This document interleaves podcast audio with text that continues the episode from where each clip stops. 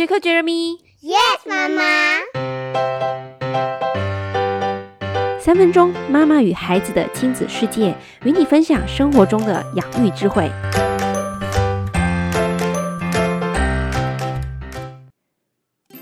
你看你这样坏蛋，你再不听话，妈妈就不要你了。这些话是不是非常的熟悉呢？我们常常说：“哎呀，孩子，我真的很爱你呀，真的很疼你呀。”那为什么会有这样子的一句话出现在我们的教养当中呢？那很快的，二月十四号就是迎来了我们今年的这个情人节。那十五号呢，就是我们华人的情人节，也就是我们的元宵节。那在这两个节日当中呢，我们知道爱是一个非常大的一个主题。那对于孩子来说，我们怎么去诠释和告诉他们什么是爱呢？一开始我们听到的那句话：“你在坏蛋，妈妈就不要你了，爸爸就不要你了。”这样的话常常会出现在我们的教育误区当中，那其实真的是很能够理解啊，包括我自己啊，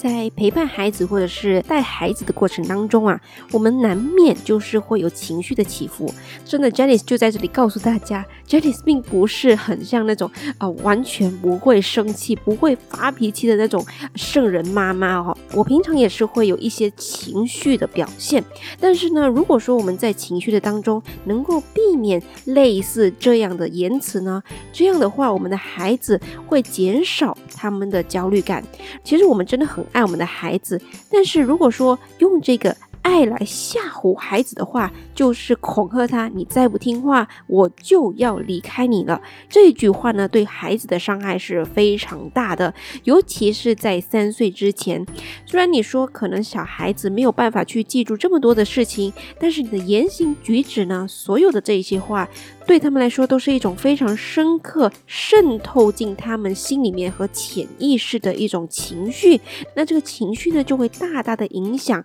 他整个人的人生，还有与你的亲密关系。如果这样的信任感和亲密关系被破坏以后呢，他很容易就没有安全感，就时时刻刻就会觉得，哎，什么时候妈妈会抛弃我？我不敢做这个，我不敢做那个，都变得非常的害怕很多的事情。那这样子呢，就很难去有一个更好的身心发育了。别说认真的说，连开玩笑这句话都尽量别说出来，尤其是逗孩子这方面，因为呢，孩子没有办法去辨别出你什么时候是开玩笑，什么时候是认真的，他们会把所有的东西都当成是非常真实的一个信息。在这里呢，Janice 可以推荐一本书，就是如果你想要知道更多如何去爱孩子，不单单只是在这个言语方面的话呢，大家不妨可以去读一读《儿童爱之语》这一本书，